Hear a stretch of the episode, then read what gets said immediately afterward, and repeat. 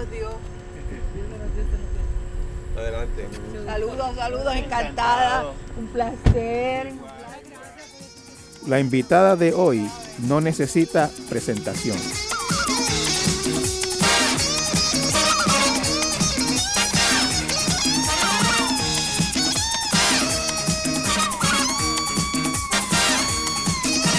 peligrosa, fabulosa y con su movimiento ella nos puede enloquecer. Es la reina del mundo y de mi corazón. Ella canta, baila y tiene mucho sabor. La van a ver, se llama Iris Chacón. Iris Chacón, Iris Chacón, ahí viene Iris Chacón, ahí viene Iris Chacón, ahí viene Iris Chacón, ahí viene Iris Chacón, ahí viene Iris Chacón. En Torres Gotay entrevista hoy un episodio súper especial, una agradable charla sobre su vida y su arte con la inigualable Iris Chacón. Es la reina del mundo y de mi corazón. Ella canta, baila y tiene mucho sabor. La van a ver, se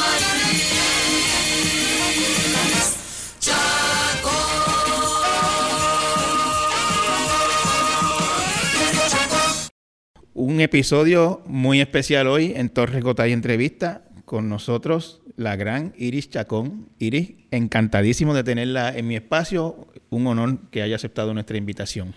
Gracias, para mí también es un honor y como estaba, como te conté, mutua admiración eh, por tu trabajo, por tu labor y todo. Y yo, pues aquí estamos. Vamos a ver qué nos sale. Muchas gracias, Iris. ¿De qué hablamos? Vamos a hablar de, de muchas cosas. De hecho, yo, yo este, pensando en, en cómo empezar esta entrevista, eh, cómo uno- ¿de qué uno empieza a hablar con Iris Chacón con esa carrera y esa vida tan, tan, tan rica que ha tenido? Eh, y pregunto, para empezar, Iris, ¿con qué, ¿con qué usted soñaba cuando era niña eh, de, adulta? ¿Qué, qué usted quería hacer? ¿Qué, qué- cuál era su, su modelo? ¿Qué usted quería cuando era niña? Pues fíjate, en realidad yo me crié en una, en una casa llena de, de alegría, llena de gente. Éramos casi 13 personas en, en Puerto Nuevo, en una casa hermosa, y cada uno tenía sus aspiraciones. Era, yo vivía con mis tíos y mis abuelos, que fueron los que me criaron, y con mi mamá, pero yo no sabía que era mi mamá eh, hasta que crecí un poco, porque para mí era una más de las tías.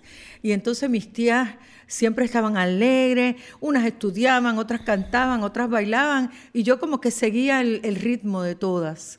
Y, y en mi abuelo, que era, pues, ya tú sabes, como los abuelos de, de aquella época, era muy estricto con todas nosotras, imagínate. Ño- ñoño era que le Don decía. Ñoño, le Don Ñoño, decía, sí. Ñoño, don Antonio Tapia Tapia. Eh, y con tantas mujeres en la casa, éramos siete mujeres, pues él, ya tú sabes, no, que no nos dejaba salir, no nos dejaba hacer eh, casi nada, pero sí, la educación era bien importante. Y entonces lo que nos eh, siempre decían, tienen que estudiar, tienen que ir a la universidad, eh, y vamos a ver, y nunca se habló en la casa realmente de profesiones como tal. O sea, cada cual era como lo que quisiera hacer. Así es que yo me crié en ese ambiente de, yo digo, de libertad eh, hasta cierto punto para escoger el futuro. Y cuando yo vi, por ejemplo, uno de mis tíos, el licenciado Tapia, eh, pues fue abogado, mi otra tía que sí, ingeniera, el otro, yo veía todas estas profesiones y mi abuelo decía, tú tienes que ser maestra. Y, a mí, yo, bueno, pues está bien, sí, vamos, vamos a, estudiar esto. Eh, pero yo decía, papi, pero a mí me gusta mucho la psicología, me encanta ver eh, cómo la gente piensa, ver cómo la gente actúa, cómo piensa. Y me dijo, bueno, pues vamos a bregar por ahí, por esa área. Así es que más o menos eso fue... N- nada de artístico, nada artístico durante la niñez. Nada artístico. La única parte artística que siempre teníamos en la casa era, que, y, y pienso que de ahí pudo haber sido, eh, los fines de semana, casi siempre, mi abuelo tenía como que un colmadito ahí en, en la marquesina, en la casa, y iba todo el, el, el, vecindario a comprarle cosas y los viernes se formaba la fiesta en la casa de nosotros porque teníamos el patio era grande, traían las congas, los bongoses y venía este, el vecindario a cantar y a bailar. Eh, y, hacemos la fiesta ahí mismo. Pero eso pasa en muchísimos, muchísimas familias y vecindarios y no, no, sale una irichacón de ah, todo. Eh, eh, y, y, esa, esa eh, relación de esa situación de que usted se crió con sus padres, con sus abuelos, creyendo que eran sus padres, eh, eh, tiene que ver con que su mamá quedó embarazada muy joven, su papá no apareció. Cuéntenos un poquito de eso. Sí, exactamente. Este, cuando mi mamá quedó embarazada, pues mi papá desapareció, que no lo culpo, porque eso le pasa a muchos eh, jóvenes de hoy día. Imagínate que a los 19 años ella tenía y él tenía 20 o 21, este, que te digan, estoy embarazada, en los años 50, porque si es ahora, pues mira, pues, pues ya tú sabes cómo son las cosas de diferente. Pero en esa época, pues era una cosa horrible. Y entonces mi mamá decía, a mí, me matan en mi casa. Y entonces mi, mi papá, pues arrancó, como dice, se fue y no volvió más nunca. Y entonces toda la época del parto, todo eso, pues lo vivió mi mamá con, sus padres. ¿Pero el apellido siempre fue Chacón o, lo, pues recuperó en algún momento? Eso, eso es una historia, porque mi abuelo era bien, bien, bien estricto. Y entonces cuando pues yo nací, este, lo estaban buscando, él no apareció. Y entonces mis tíos le decían, bueno, pues vamos a ponerle el apellido de nosotros, Tapia. Y mi abuelo dijo, no, ella tiene un padre o sea, ella hecha con, ella va a tener, eh, su papá va a tener que responder, como pensaba la gente de antes. Y, así fue. Al cabo de los años, cuando ya cumplí 25 años, ya yo estaba eh, con mi carrera, imagínate, apareció. Sí, pero lo que le preguntaba era, ¿el apellido Chacón lo tuvo al nacer? O sea, ¿él la reconoció cuando usted nació? Eh, pues me imagino que sí, porque nunca se quejó. Y, siempre fue Chacón. Siempre fue Chacón, así es que... ¿Y, y como a qué edad fue que se enteró que sus papás, entre comillas, eran sus abuelos? Este, pues yo me imagino que cuando... Yo siempre dije papi y mami, y mi mamá era mamá Yeya. Este, yo me imagino que ya cuando comencé a ir a la escuela, a primer grado, que me llevaba a veces mi abuela, a veces me llevaba mi abuelo, o y a otras veces mi mamá, este, o cualquiera de mis tías, pues ya ahí pues uno va relacionando. Este, y mami, mi abuela, me decía, mira, esta es tu mamá, acuérdate. Y yo, tú sabes, una niña de 6, 7 años, pues que tú le digas todo eso, pues estaba un poquito como confusa. Eh, pero nada, este, mi madre fue una mujer maravillosa también dentro de todo.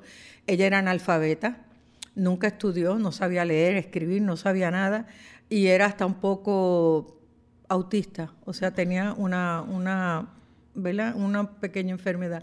Y entonces, este, pues yo la veía como una tía más, una y gozábamos, pero fue maravillosa. Ella le limpiaba las casas a muchos de los vecinos de nosotros. Esa es su mamá, mi mamá, mi madre. Este, y mi mamá planchaba para que yo tuviera que comprarme mis cositas y todo eso.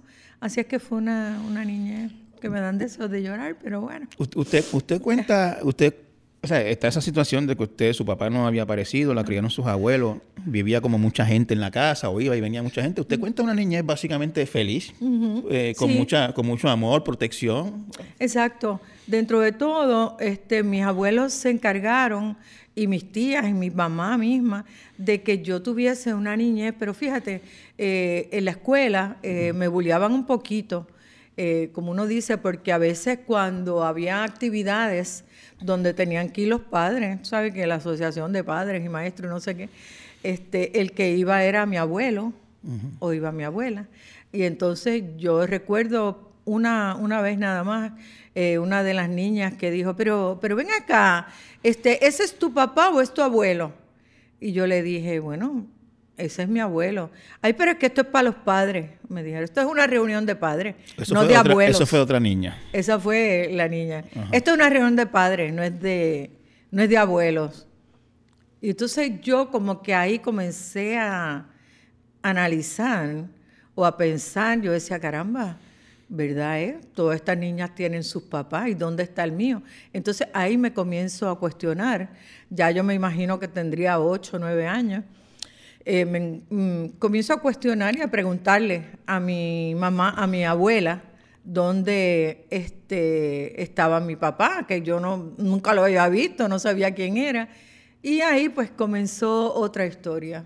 ¿Y lo, recuerda esos momentos como, y los recuerda con tristeza? ¿cómo, ¿Cómo recuerda esa época en que no se sentía como las demás niñas en el sentido de que no conocía a su papá?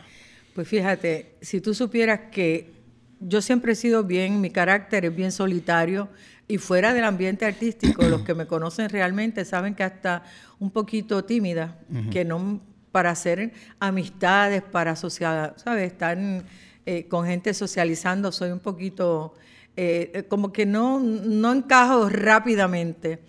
Este, y yo pienso que eso tuvo mucho que ver, porque yo me, como que me tragué todo eso, yo decía, caramba, este, porque yo no tendré un papá o porque mi mamá es así y vive conmigo y no tengo una casa, o sea, todo eso. Y me, me puso un poco rebelde, ¿entiendes? Dentro de, entonces me, me encerré más en mí misma. Pero una rebeldía extraña, porque usted siempre fue buena estudiante, no, no tuvo problemas en su adolescencia, fue una vida bastante normal, una rebeldía más bien... Eh, Rebelde en cuanto a que me encerré en mí misma. Yo soy rebelde porque el mundo me ha hecho así, porque nadie me ha tratado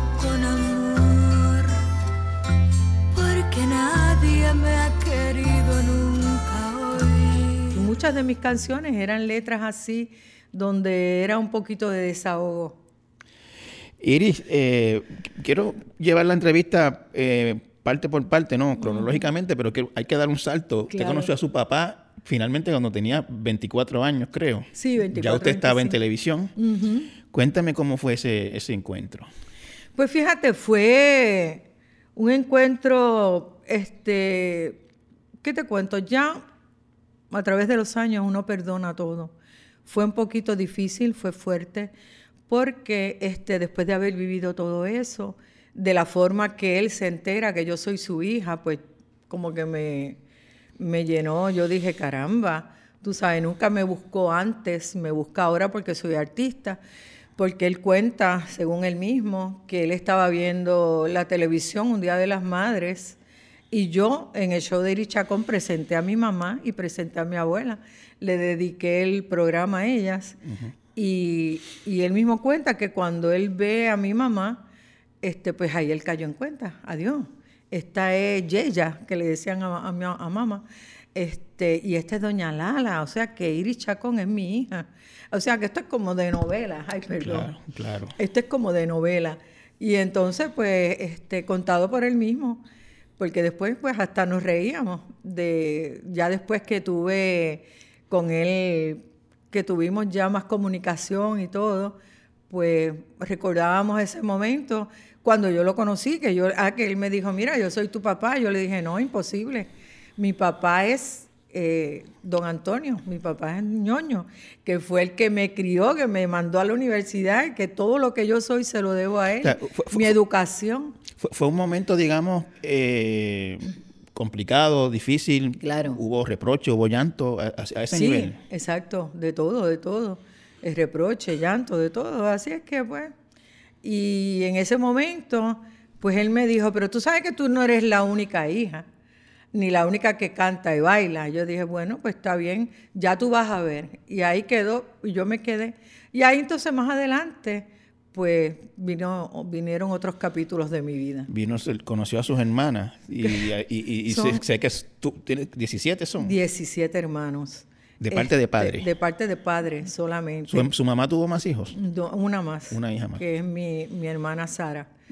Este, pero pues que están los chacón regados por ahí que no Pues sí, y no solo, y no lo solo de la cepa de nosotros, sino este yo cuando fui a Venezuela Conocí un montón, un grupo de amigos que son todos Chacón y también en México hay mucho el apellido Chacón. Así es que somos, somos muchos, eso Co- es bueno. ¿Puedes decir que conoce o ha visto alguna vez a los 17? Ahora, en el entierro de mi papá, que fue hace poco, pues estuvimos todos juntos por primera vez. Y yo en realidad, quien único conocía era Lourdes, este, era la otra, Ileana, y, y a otro hermano que se llama Heriberto, que es pastor, este, y a más ninguno. En, en su libro hay una foto con Iliana Ajá. que parecen gemelas, se parecen mucho. Muy linda, la Sí. acabo de ver ahora en, en el, en el entierro y está muy bonita. Y todos, todos son muy bonitos, muy guapos todos, los hombres y las mujeres. Iris, eh, su llegada al mundo artístico fue bien curioso, fue bien extraño. Usted estaba en un estudio, alguien le pidió unos espejos a los prestados eh, y ahí empezó todo. Eso es así. Cuéntenos eh, a la audiencia cómo fue ese momento en que usted llegó a un estudio de televisión para una asignación de la escuela, si mal no Sí, recuerdo. Sí, estábamos haciendo un- una asignación, terminando ese mismo día, nos dijeron, porque yo estaba en la clase eh, de O psicología. sea, usted entró a la universidad a estudiar psicología Est- y entré en educación. humanidades, sí, entré eh, normal, en generales. Después me cambié más adelante a humanidades para poder hacer este mi grado en, en teatro y en todo lo que hice. Pero en ese momento tomaba unas, unas eh, clases este, de psicología y filosofía, porque es lo que de verdad que me encanta y me gusta eh, saber. Y y ahí, pues, ese día había que entregar un examen final. Y la, la maestra nos dijo, esto es lo que va a pasar hoy. Ustedes, era por la mañana, ustedes se vamos, nos vamos a dividir en grupos. Un grupo de tres va para este, una, un- una plaza pública, otro va para un hospital, otro va para una estación de televisión y van a mirar cómo actúa la gente, este, cómo se comporta el ser humano fuera de su hogar, fuera de su casa. Y, y eso va a ser lo que ustedes me van a traer escrito y ese es el examen y vamos a ver quién mejor. Y entonces, pues yo me, me uní con otra de las amigas de nosotros y dijimos, ay, vámonos, vámonos nosotros para Telemundo. Canal 2, San Juan. Canal 20, Ponce. Canal 22, Mayagüez. Esta es la cadena Telemundo. Y ahí entonces el grupo de mío escogimos Telemundo. Otros escogieron irse a, a, otras a plaza, a, la plaza del mercado, allá a la calle, a mirar la gente. Otros fueron a un hospital. Bueno, pues nos vamos a Telemundo. Nosotros, eh, todos dentro del carro de un amigo, éramos como cinco, todos así, porque nadie tenía automóvil. Así es que llegamos a Telemundo y, y yo estoy aquí en, en Atorrey. Este, y están las gradas, tú sabes cómo es el estudio grande. Y yo llegué y veo ese estudio digo, qué belleza. Este, pero yo no, no pensaba ni ser artista. A- a- antes de eso, Cuando usted, eso. usted era una persona, digamos, de, de las que ve mucha televisión, fanática de artistas, ese tipo de persona, ¿no lo era? Nada, porque en mi casa lo único que se veía era Bonanza. Ajá. Este, Ajá. mi abuelo, la televisión era para ver Bonanza y para ver este Peyton, Pla- Peyton Place era aquello de abogado. Había un programa así, Porque sí. mi tío, como estaba estudiando Derecho, pues había que ver ese programa, entonces nos sentaban a todas y a todos así a mirar a, a- a los O sea, que, que usted, vaqueros. usted no llegó a Telemundo, digamos, fascinado por, mira que allí está fulano, allí Ah, está Mengano. No, no, no, no, Bueno, obviamente sí conocíamos los artistas este, que estaban en ese momento y ¿Eso fue como para qué año, Iris? eso fue en el 69. 69. En el 69. La cosa es que llego al estudio de televisión, nos sientan así en las gradas al, al principio y va a comenzar el show del mediodía. Cuando eso se, se me acerca el, el coordinador de- del- del show del mediodía, de Paquito Cordero, y me dice, mire, yo usaba unos espejuelitos así como de, de- de viejita, como le dicen. este, y me dice, mire, ¿usted me puede eh, facilitar prestar sus espejuelos? Y yo le dije, no, porque si te los, yo vengo aquí a hacer un examen, yo, estoy, yo no estoy aquí viendo el show y yo tengo que tomar nota, entonces no veo si te presto los espejuelos. Y él me dice, no, no, pero es un momentito, porque es un personaje que usa espejuelos que se llama Cheito Bugalú y hoy se le quedaron sus espejuelos. Y yo le digo, no, no, no puedo. Me dice, por favor, entonces una de mis amigas, pues préstaselos. Y eso, y digo, bueno, pues te los doy, pero me los entregas en cuanto él termine. La cosa es que se los doy, me quedo yo, no podía eh, tomar muchas anotaciones, me quedé mirándolo todo. Este, llega el segmento de Cheito Bugalú, nosotros riéndonos, mira mi espejuelo. Y entonces la cosa está, la cosa es que se acaba el show, este, y, y Elín, que era el, el- de Eh, Cheito Bugalú, el, personaje de Elín Ortiz. Pues Elín se va hacia atrás a cambiarse, a quitarse la barba de, de- de todo su personaje. Y entonces llega eh, Silvia de Gras y dice, este, todas las chicas que estén aquí para la audición de las nuevas bailarinas que vayan pasando para acá, estábamos nosotros aquí en la que pasen acá, porque ya mismo va a empezar eh, la audición. Y entonces yo me quedé con mis amigas, se acaba el show, mis amigos se van para la universidad y yo le digo, váyanse ustedes porque yo no me puedo ir sin los espejuelos. Yo buscaré quien me lleve o cojo la guagua. Me quedo ahí esperando. Entonces estoy yo sola en las gradas, se apagan las luces, todo. Silvia me dice, mira nena, vente, vente, que ya va a empezar la audición. Y yo le digo, no, es que yo no vengo a audicionar. Yo estoy aquí esperando mis espejuelos. este, yo estoy aquí con otro propósito. Y me dice, ay, ¿cómo va a ser? Vente, vente, que necesito una más en esta esquina.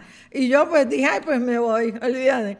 Me puse a bailar con ellos cuando arranque ese merengue. Olvídate. Yo digo que eres sapo y la estaca. ¿Qué culpa tiene la estaca? Que el sapo salta y se ensalte. Si el sapo salta y se ensalta, la culpa no es de la estaca. ¿Y qué culpa tiene la estaca? Que el sapo salta y se ensalte. Si el sapo salta y se ensalta. Ay, yo arranqué, como que me salió este, la alegría completa y olvídate, me empiezo a mover. Se acaba la audición y ella me dice, tú eres la, la bailarina nueva. Yo digo, ¿qué? qué? Wow. Yo. Y eso fue así como Fue así pura casualidad. Se- Te lo juro, como tal te lo estoy Y, y- y- describiendo. y- con el paso del tiempo, Iris, ¿no ha pensado, si yo me hubiese ido en vez de para el canal, para la plaza pública, a lo mejor me hubiese- mi vida hubiese sido otra? ¿Le- ¿Le, ha pasado eso por la mente? Bueno, estaría vendiendo gallinas en la plaza o. Bueno, o otra- haciendo otras cosas. o- o quién psicóloga, sabe. O psicóloga. ya retirada, no, quizás. Son bromas lo que te digo, pero es verdad. Hubiese la vida, mira, yo creo mucho en el destino y creo mucho en la ley del karma y creo que todo, todos tenemos un propósito que ya está escrito. Lo que pasa es que nos, nos eh, dirigimos por lugares que, ¿sabes? No seguimos la intuición. Y en ese momento, pues yo pienso que yo seguí la intuición correcta. Eh, porque quizá si me voy a la plaza pública, pues hubiese, a lo mejor ahí también me encuentro, porque si estaba para mí, como, como uno dice, si está para ti, donde quiera que tú estés, te va a O sea, llegar pero, el momento. pero la, la verdad es que usted no entró al estudio de Telemundo ese día pensando, yo vengo aquí a audicionar para ser artista y voy a hacer una carrera artística. Ah, no, no, más nunca, no. Ni, ni antes de eso tampoco había No, pensado en una carrera eso. artística. De hecho, después de eso, la historia es larga y la tengo en mi libro. Este, porque cuando, es, eh, cuando Silvia me dice que me, que me, ¿sabes? Que yo voy a ser la bailarina, yo le dije, no, yo no puedo. Este, porque yo tengo, ¿sabes? Estoy, yo no estoy aquí para bailar. Y entonces, pues bueno, me convenció. En eso llega Lynn con los espejuelos. Y yo le digo, ay, mire, por usted yo estoy aquí. Mira, lo que-". entonces Silvia le dijo, mira, ella baila muy bonito y está guapísima. Mira ese cuerpazo. Tú sabes cómo es. Ya andaba con mis maones apretaditos. Y entonces este, él dice, bueno, pues, pues no sé, lo que ella decida, ¿verdad? Porque yo lo que tengo es que entregarle sus espejuelos. Yo le digo, no, usted también me tiene que llevar a la universidad, porque yo estoy a pie y yo me quedé aquí por esperar esto. Él me dijo, pues dale, vente, yo te llevo. Me dio pon eh, ahí de Telemundo a la Yupi en Río Piedra. este, y en el camino, él me dice, mira, este, te voy a decir algo, las oportunidades en este mundo artístico no vienen tan, tan a menudo. Si te llegó esta oportunidad, trátalo. ¿A ti te gusta bailar? Yo le dije, ay, a mí me encanta bailar. Este, pues trátalo, porque a lo mejor eso es un buen futuro y no sé qué. Yo dije, bueno, pues lo voy a, lo voy a pensar. Y me fui para mi casa, este, Este, y ahí lo analicé y yo, ay Dios mío, Bailar en televisión. la cosa, bailar, salir en televisión, yo, bueno. ¿Su familia era, era, digamos, conservadora o era algo que habrían aceptado no, bien? Era, siempre fue una familia bien alegre y bien abierta a, a todo, en realidad. Por eso, este, pues yo tengo una mente así como que. O sea, que si usted le dice a su, a su abuelo es, eh, slash papá, eh, voy a bailar en televisión, él no va a ponerse con un escándalo. Mira, Ah, ese no, mundo de sí, artistas se hubiese puesto un escándalo. Lo- lo- y pasó. Pasó, sí. Ave María, ajá. Cuando, no, yo me fui al otro día, ah, porque Silvia me dijo, tienes que estar aquí mañana a las 11, porque es el ensayo para el... Tenía- para tenía clase aprender". a esa y yo hora. tenía clase, porque por eso yo estaba toda la mañana. Y yo se lo dije, yo le dije, es que yo no puedo, yo tengo... Entonces le explico lo que yo estoy haciendo. Y me dice, no, no, no, pero eso es mañana nada más, después ya es más tardecito. yo, bueno, pues está bien. Me voy de mi casa con mi bulto, mis libros, mi cosa, llego a Telemundo, este, y ahí empiezo a bailar. Y entonces arrancó el sapo y la estaca, y arrancó todas las canciones de ellos que eran bien alegres. Y, y Silvia me dice, no, tú tienes que bailar hoy porque no, tú, tú eres muy buena para bailar, empezar la semana que viene, yo creo que era un viernes o algo así. Este, y yo le dije, hoy, pero yo no, no puedo, olvida, no puedo. Tengo que entregar un proyecto, aquello, lo Ajá, otro. sí. Y ella, no, no, no, mira, esto es rápido, estos son 15 minutitos, sales y te vas para la escuela. Y yo, bueno, pues está bien, pues ay, vámonos. Y entonces salgo. Pero ¿qué pasa? Que el camarógrafo se enfocó en mí y entonces me hacía close-up y el cuerpo y todo. Y la vecina mía, que era una señora este, mayor, doña Lolita, de las chismosas ya de me la calle, Ya me imagino por dónde viene esta historia, sí. pega un grito, Doña Lala. Ella vivía en un segundo piso y nosotros acá. Y mami, que a esa hora estaba cocinando para todos nosotros cuando llegábamos por la tarde. ¿Qué pasó, doña Lolita? Mira, Iris está en televisión. Y mami, ay, doña Lola, olvídate, ella está en la universidad, ¿cómo va a estar en televisión? Y pues ponga el show del mediodía para que la vea. Y entonces una de mis tías este, le dice a Mike, pues vamos a ponerlo, y lo ponen, pero ya se había terminado. O sea, cuando ella lo ponen, ya estaba en el- la parte final. Y entonces mami dice, ¿cómo que está en televisión? Entonces, la cosa, cuando yo llego, me preguntó mi abuela, y yo le digo, yo en televisión no, se lo negué.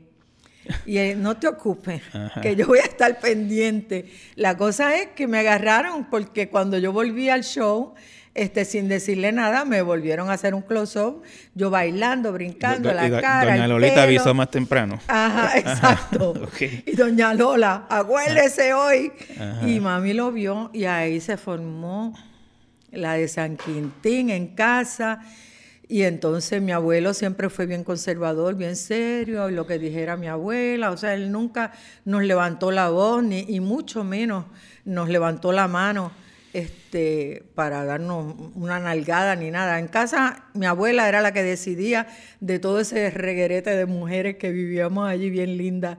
Así es que, pues bueno, el- la historia termina que me agarraron por el pelo, me dieron, o sea, mi abuela me casi barrió el piso conmigo y no sé qué. Pero bueno, al final de eso, de los llantos, del revolú, de la cosa, este, ella me dijo, bueno, después que tú no dejes la universidad, a mí no me importa. Tú sigue haciendo eso. Pero recuerda que casi todas esas artistas terminan mal. Y yo, de verdad. Y yo decía, pues que yo no conozco a ninguna.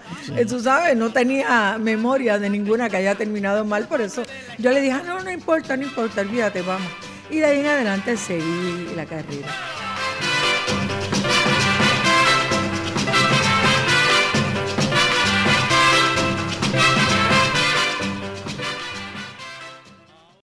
El nuevo día, la familia Clemente y los piratas de Pittsburgh se unen para compartir contigo una selección inédita de las imágenes del glorioso Hit 3000 en una exposición en el Paseo La Princesa del Viejo San Juan. La exhibición ya está abierta al público y estará disponible por tiempo limitado.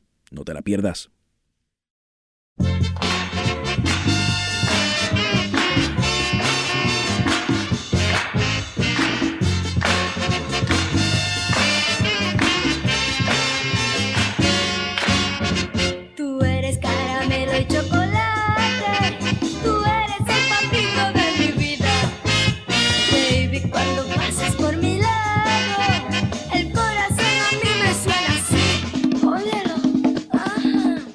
Y esa- esas primeras veces bailando en televisión, frente a las cámaras, luces, el merengue, eh, digamos, desde el primer momento se sintió, esto, esto es lo mío.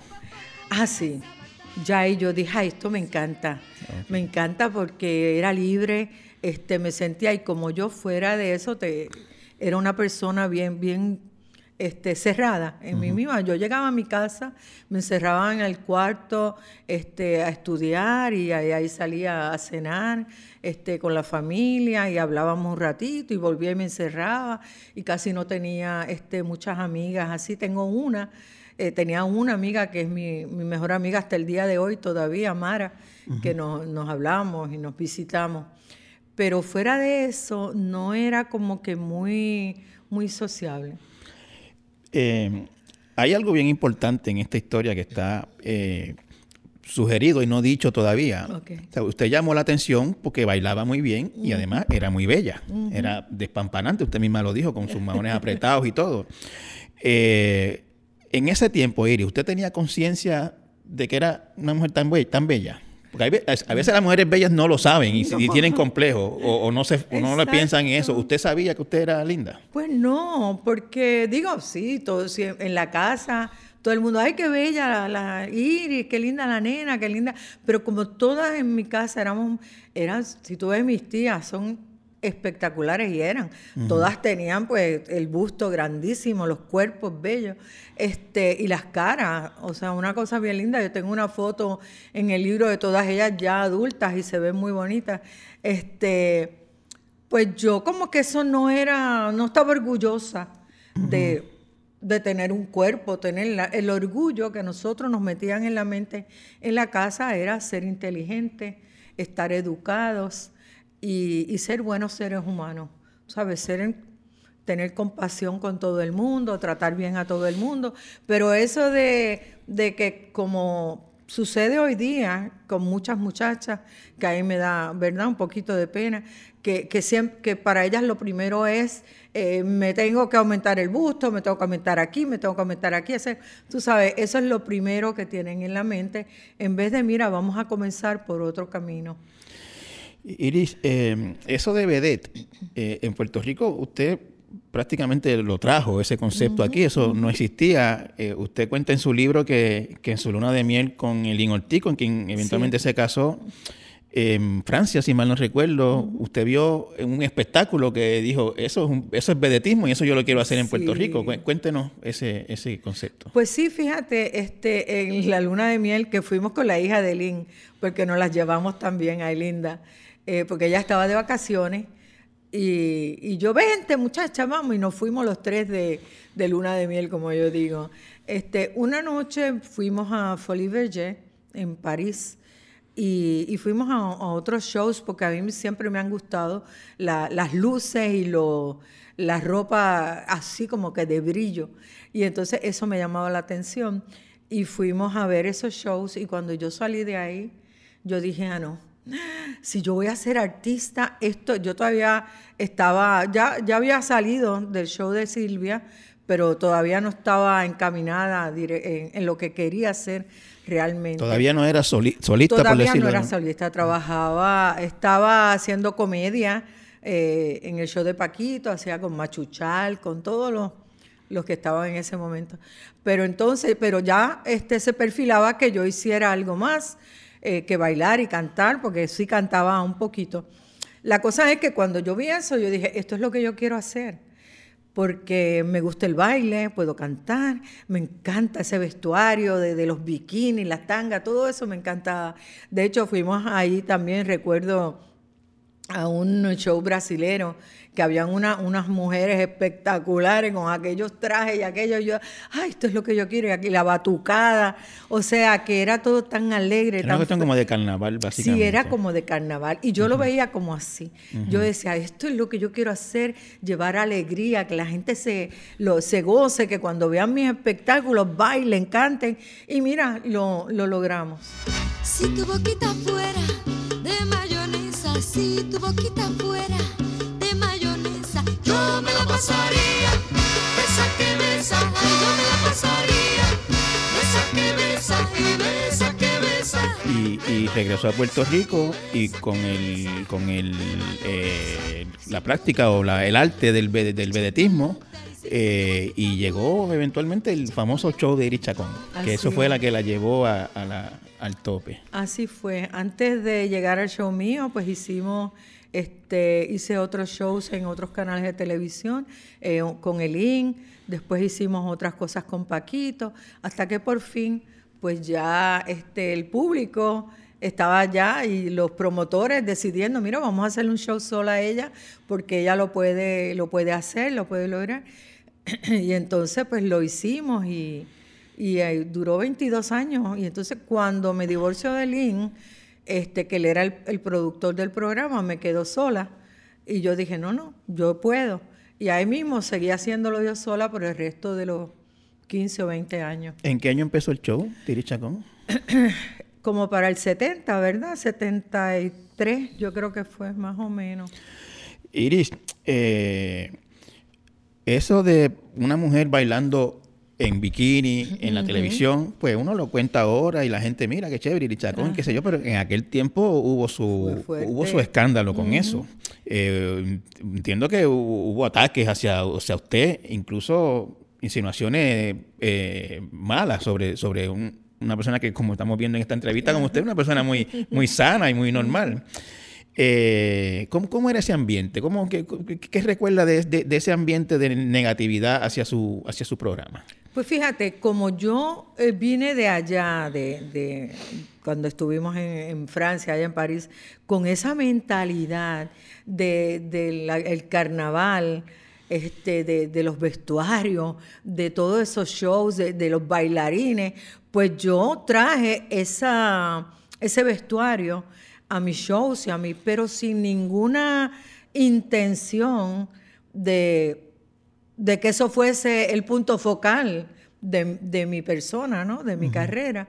Este, pero como estaba todo, esa era, era, fue bien, eh, estaban todos los cristianos y católicos y todas las religiones, por no, por mencionarlas, estaban en el pic de, de tú sabes, de, de decirle a todo el mundo lo que tenía que hacer. Imagínate, salir yo con una mentalidad que no, no ¿Qué te cuento? Como que para mí eso no era malo. Nunca lo vi como negativo, como hacerle daño a nadie. Y entonces me caen todos esos, eh, esa gente encima. Eh, yo sufrí mucho, de verdad, y hasta, hasta decir, una vez, una vez le dije, me dije yo misma, no, yo voy a dejar esto, porque esta no era la intención que yo tenía. Mi intención era eh, gustarle al público, hacer la gente reír, hacer la gente ser feliz, no que nadie se sintiera ofendido con lo que yo estoy haciendo. Y esta gente me está demostrando como si me estuviese, estuviesen ofendidos. Y, y nada, pero que eso fue, también pasó. Y te voy a decir que hasta cierto punto, pues, me ayudó, porque la gente pudo ver los dos, todos los puntos de vista. Me pudieron ver a mí, un ser humano normal, este, que fuera de eso estaba casada, tenía a mi hija ya, tenía, o sea, que no era una mujer que se estaba prostituyendo por ahí, ni que estaba en la calle todo el día de fiesta, ni nada, sino, mira, eso yo lo hacía, usaba mis bikinis en algunas de mis actuaciones, porque tampoco era el show completo, era la parte de los bailes o las partes de algunas canciones que eso pues lo ameritaba.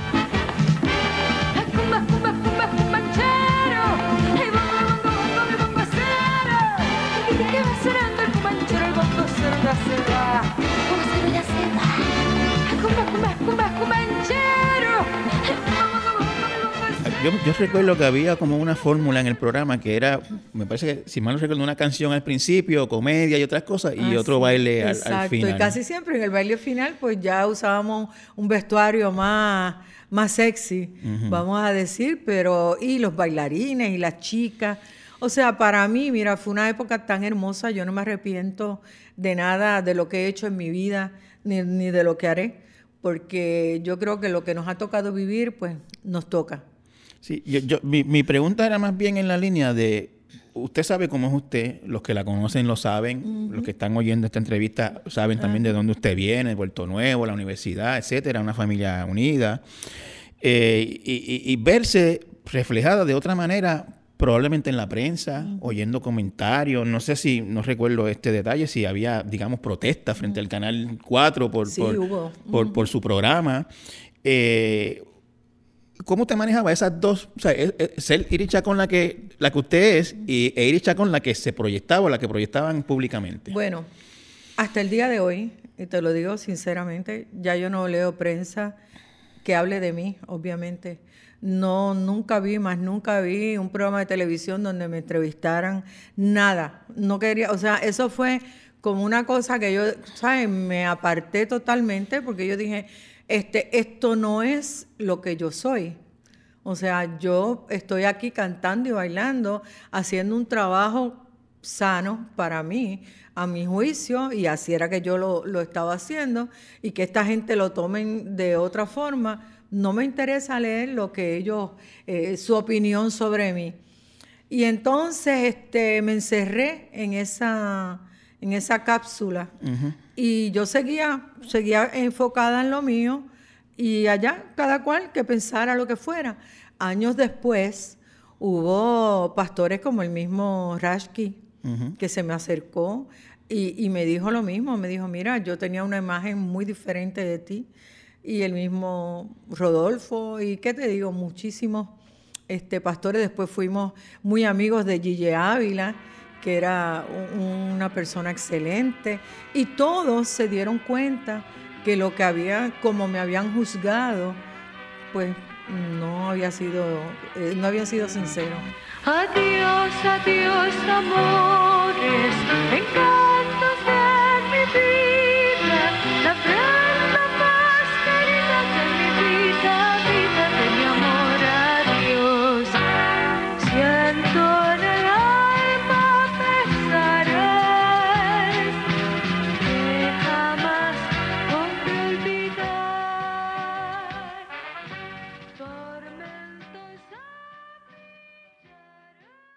Sabemos que para nuestros escuchas es importante mantenerse bien informados. Por eso hoy les ofrecemos tres meses gratis en la suscripción mensual de El Nuevo Día.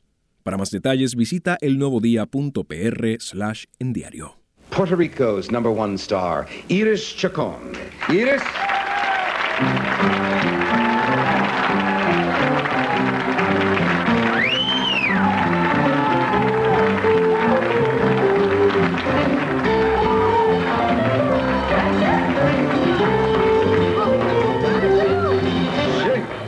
You, uh, Here? can you sit down? I, I really don't know. I don't want to get popped in the eye with a bugle bead here. If, Uh, if something broke, don't, Huh? don't, don't say don't, nothing, okay? Let me see. How can how can I do this? You you have to fix this for me. there you go. Here I am. Well, it's kind of hard to talk to you uh, like this. It's hot. Yeah. But it feels nice, yeah. Yeah. Well, um.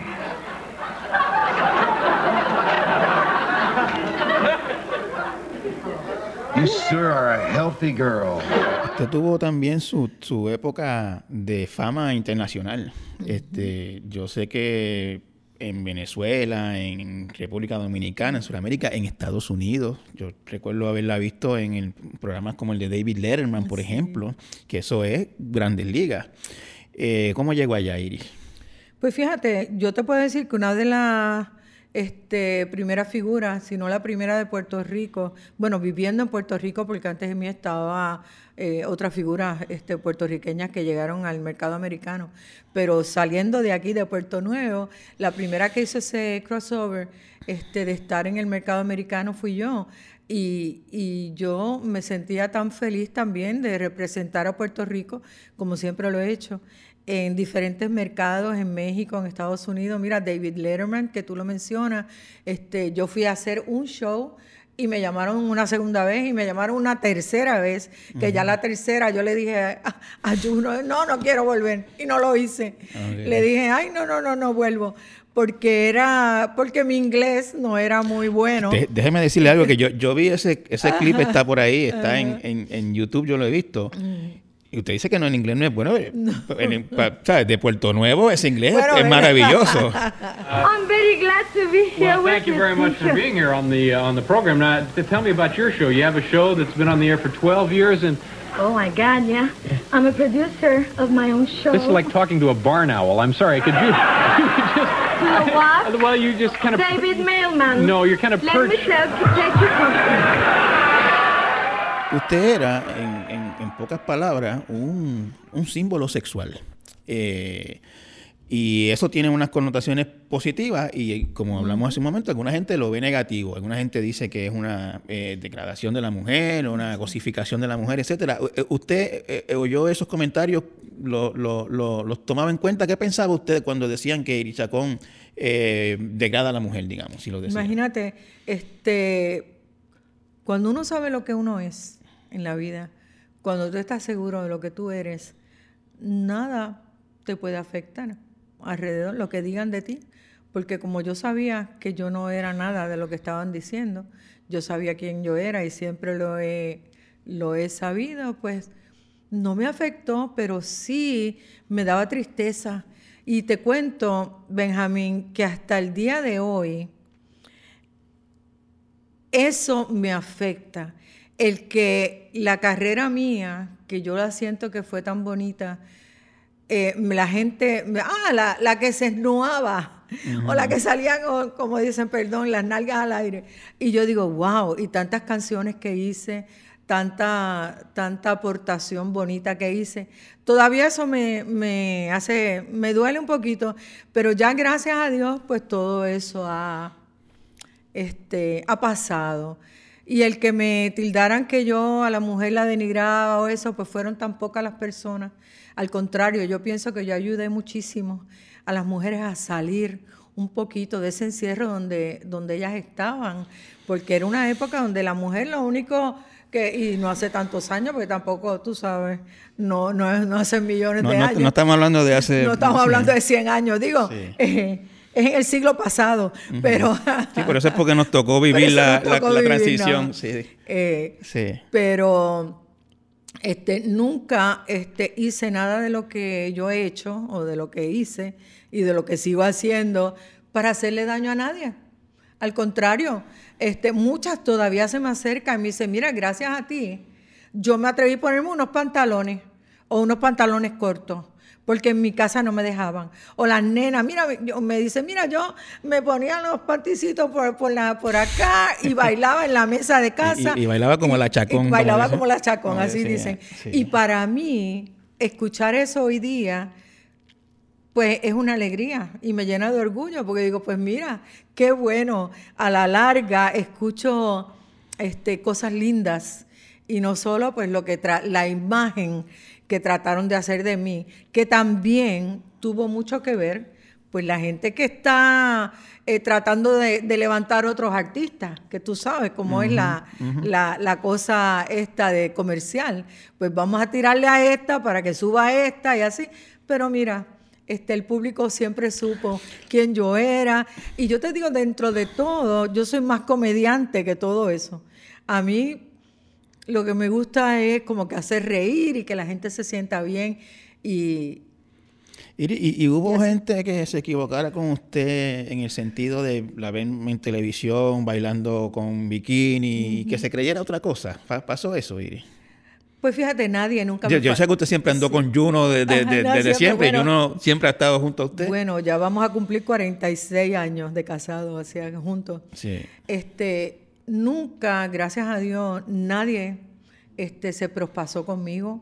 Yo no te puedo decir de, de nada, de nada. Sí, obviamente te hacen piropos, pero eso es algo bien típico, bien puertorriqueño. Una vez un, yo estaba en unas fiestas patronales, iba a subir este, la escalera y un policía de aquí me, me trató de subir, pero me agarró por aquí y yo cogí ahí mismo, yo soy zurda, le saqué la mano y le di un bofetón Ay, bendito. que él se le, se le quitaron las ganas. Más nunca hizo eso ese con nadie. Sí. O sea que, que realmente eso es la primera vez que yo recuerdo que alguien como que se prospasó, pero que él no lo hizo tampoco a propósito. A lo mejor era que él dijo, esta hay que subirla a la mala. Así es que, y, y pasó eso, pero no.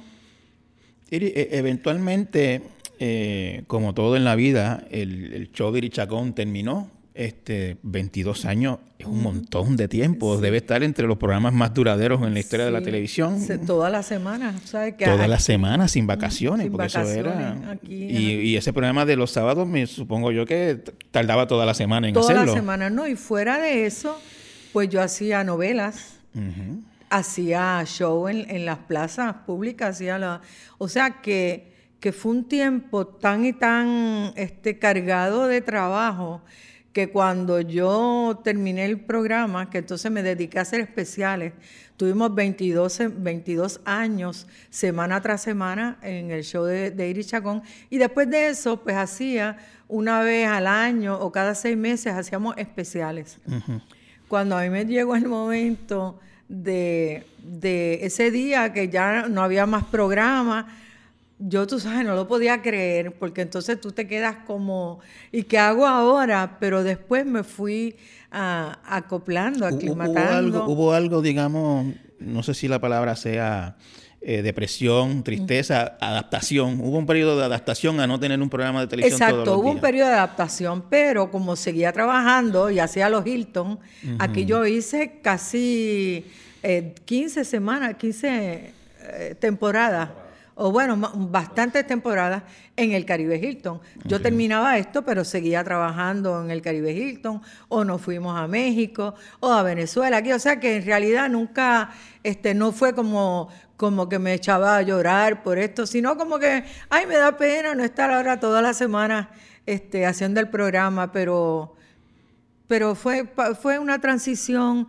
eh, normal. Sí, le, le pregunto porque qui- quiero un poquito entender el, el proceso de usted, pues ya, pues llegando a cierta, entrando en años, Exacto. este, eh, pues ya no puede hacer el, el artista que fue en el sentido de los bailes, pues, porque es una realidad de, de- de la vida, ¿no? Que, que las cosas van cambiando. Este, si esa transición hacia ya ser una mujer madura y estar un poquito alejada del escenario, sí, sí, sí le fue difícil. No, al contrario, para mí ha sido, todavía yo bailo, por si acaso. Lo que pasa es que la vida me llevó ahora, lo que hablábamos hace un ratito, por otro camino, que me mostró un camino, este, ser eh, eh, eh, la mujer que yo siempre quise ser en cuanto a ayudar a los demás, una labor humanitaria, una labor...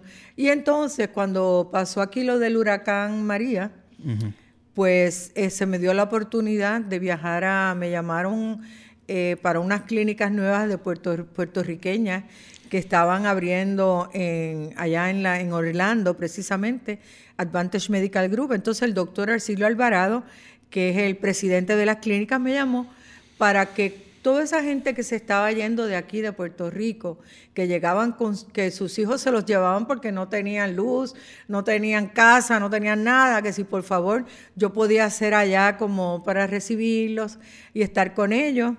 Este, y entonces, eh, pues yo, yo acepté rápidamente y me pusieron una oficina y allí estuve. Y, y hasta el día de hoy, de ahí eh, comencé a trabajar en los wellness centers, eh, a dirigir cuatro wellness centers que dirijo allá en la Florida. Y eh, eso, ellos son este, gente de la tercera edad y la cuarta y la quinta, porque ah, tenemos hasta de 100 años. Pero, Personas ahí bien bonitas. y son puertorriqueños. Son de todas las Porque nacionalidades. yo me imagino que un, un- un viejito puertorriqueño allí que de momento le digan, mira, ahí está Sí, Eri por Chacón, eso, fue. será... Ahí estaba, no, cada vez que ellos me ven y todavía eso es una este una alegría para ellos y para mí. Claro. Porque si tú supieras, es una satisfacción tan grande poder ver esos viejitos que están solitos en su casa. este, quizás los hijos se van a trabajar y, los, y ellos se tienen que quedar solos porque ellos, los hijos no pueden estar. Y entonces allí tenemos un lugar en Orlando, donde ellos llegan a las 8 de la mañana y están hasta las 3 de la tarde. Allí le damos aeróbicos, le- se les da almuerzo, desayuno, eh, los viernes le llevamos música. Allí yo estoy con Roberto Vigoró, que también somos los portavoces de esa compañía, de las clínicas, y, y lo pasamos tan bien. Y yo bailo, y yo canto, y yo estoy con ellos que cuando tengo que viajar, como en este momento que tuve que viajar para acá y cuando tengo que viajar a, a México a hacer mi- mis espectáculos, a hacer uno que otro show, me da tanta tristeza dejarlos. Es como si fueran todos mi, mi familia. Yo le digo, pórtense bien, que quiero llegar y verlos a todos aquí. O sea que, que fuera de la transición de ser una artista eh, eh, estando 100% trabajando Una- una- una artísticamente. artista de alta demanda. Así, hacer ahora, estar ahora menos en la rama artística, pero más en la rama eh, humanitaria, de ayuda, de estar con ellos, pues me hace sentir este, muy, muy bien. Iris, eh, ¿cuántos nietos tiene? ¿Ah? ¿Tiene nietos? ¿Tienen cuántos? Tengo dos nietos, Dos sí, nietos. dos ¿Y los ves? ¿Vive cerca? ¿Los Sí, ve a menudo? ellos se mudaron allá a Orlando, con, están allá, eh, son bellos. ¿Cómo, Tengo cómo, es Iris, cómo es con la abuela? Yo soy Abby, eh, abuela Iris, Abby. Eh, mi nieta Victoria tiene eh, 12 años y, y el muñeco, como yo le digo, Gustavo, tiene 9 años, ¿verdad? Que es el mismo abuelo. Y este, así bien, bien, bien boricua, como yo le digo. Y la nena salió a su papá y a su mamá. Y son, pues nada, ellos, ellos, mira, ellos casi no saben ni lo que yo hago, de verdad. Este, ellos saben que yo bailo y canto eh, y que soy artista y todo eso, pero que de lleno en las carreras, pues todavía yo creo que no es el momento de, de sentarme a explicarle. Eh, para eso yo hice ese libro. Tú sabes que es un libro este, que lo que hicimos fueron unas cuantas copias, no fue una eh, edición grandísima, no fue una tirada muy grande, porque el libro yo lo que quería recopilar eran muchas de las fotos del momento cuando yo, cuando yo comencé y cuando más o menos se cerró ese ciclo. Eh, y, y poder dejar eh, como que una enseñanza, como que la gente viera realmente eh, quién era, quién, quién, qué yo tuve que pasar para llegar a donde estoy. Como un libro un poco de autoayuda, yo diría como de superación. Por eso mucha gente me dice, ay, pero es que ese libro no tiene ni un chisme, no tiene nada. ese es un libro rosa. Me dijo un, un amigo mío, ay, no, pero ese es un libro muy fresa. Yo le digo, es que esa, mi idea no era echarle la culpa a nadie ni juzgar a nadie, porque sí me pasaron cosas que yo pude haber puesto con nombres y todo, pero yo digo, ¿para qué? ¿Cuál es la, cuál, qué valor tiene el que hoy día yo diga, mira, fulana de tal me, se, me quitó el marido, o la otra, o me o peleó conmigo? O sea, ¿qué valor tiene si cada cual sabe quién es? Y yo quiero, este, cuando ya me toque irme de este universo, de esta tierra, pues dejar un- una, una carrera bien bonita. Oye, con, con esto de los de los de los centros de envejecientes en Orlando, eh, como que un poquito cerró un ciclo en el sentido de que allí es como psicóloga, que era una de las cosas que usted quería hacer cuando empezó. Este, y yo tengo mi, mi licencia de, para coach, life coach, y también ministerial. Yo soy ministro este, ah, desde el 2013. Ministro Pero, de, de- eh, de- ordenada, de- ordenada, de- pero de ninguna afiliada a nada, sino más bien para poder este, dar esa ayuda, este, esa consejo, consejo, consejería, pues ya este, utilizo esa licencia, utilizo ese, ese rol eh, ministerial, pero hoy estoy con ellos y ellos, y mira, me cuentan tantas cosas, este, y yo lloro con ellos, y de verdad que ha sido, mira, ha sido una experiencia eh, bien gratificante y bien bonita. Así es que no he perdido nada, al contrario, he ganado eh, otra carrera Eh, y como tú dices, quizás complací a mi papá, a mi abuelo y a mi papá, que, que ahora pues estoy ejerciendo más como la psicología. Iris, y después de, de no sé, cerca de 50 años de, de aquella vez que entró a Telemundo sin idea de lo que iba a pasar allí dentro, eh, ¿qué queda de aquella muchacha de Puerto Nuevo? Ahora que ya pasó toda esa etapa y está en otra etapa de su vida. Bueno, tantas lecciones aprendidas. eh, queda una persona agradecida de la vida, agradecida de todo lo que me tocó vivir, de verdad, sinceramente, y una persona pues dispuesta a seguir ayudando a los demás y a las nuevas generaciones. Y, creo que eh, alcancé, ¿cómo te digo?, ese, ese nivel de, de perdón hacia todo lo que me sucedió y hacia todo lo que tuve que vivir. Y nada, una persona bien eh, segura de mí misma, que eso es bien importante en estos tiempos que estamos viviendo, que cada vez que yo veo y escucho este, que pasan cosas con las mujeres, que pasan los feminicidios, las cosas, yo sufro mucho y lloro porque yo digo, mira, este, las mujeres, como somos tan sensibles por naturaleza, y, y nosotros, el corazón de la mujer es, este, somos madres, somos hermanas, somos hijas, somos esposas, entonces uno. Yo por lo menos te lo digo personalmente, eh, se me hace difícil levantarle la mano a alguien. Mira, Katiria, este, que tomó otra, otra línea, no siguió la línea artística. Katiria en, mi en nuestra casa jamás se le puso un dedo encima. Al contrario, nos sentábamos, se educaba de tal forma y se le explicaba todo de la vida, pero sin llegar a, agredirla ni nada. Y yo pienso que la educación desde niñitas es bien importante.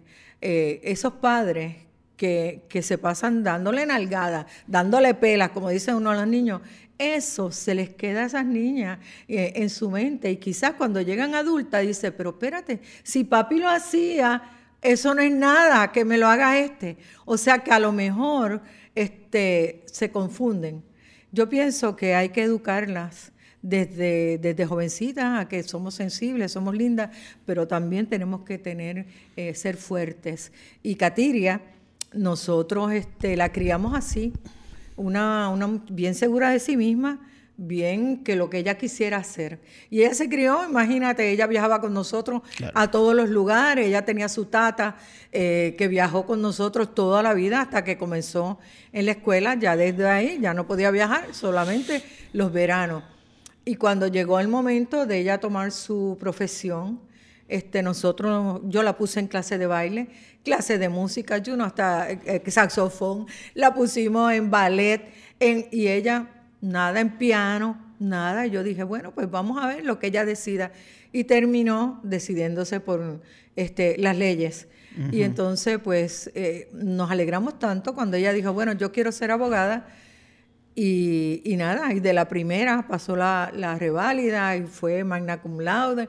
O sea que estamos tan orgullosos de, de haber criado pues una hija así tan, tan hermosa, que es lo que yo te digo, que gracias a Dios, que la gente ve eso de nosotros, esa- eh, que si ve esa parte, este, eh, y nosotros que llevamos una relación eh, de ya de 45 años positiva, este, y, y- que vamos hacia adelante todos, y no hemos tenido que hacer revoluciones ni hacer este shows, como dice uno, este, mediáticos para, para triunfar ni para nada, sino eh, sanamente como somos. Iris, muchísimas gracias por esta hora tan maravillosa. Fue un, un honor y un placer tenerla aquí y le deseo mucho éxito y mucha paz.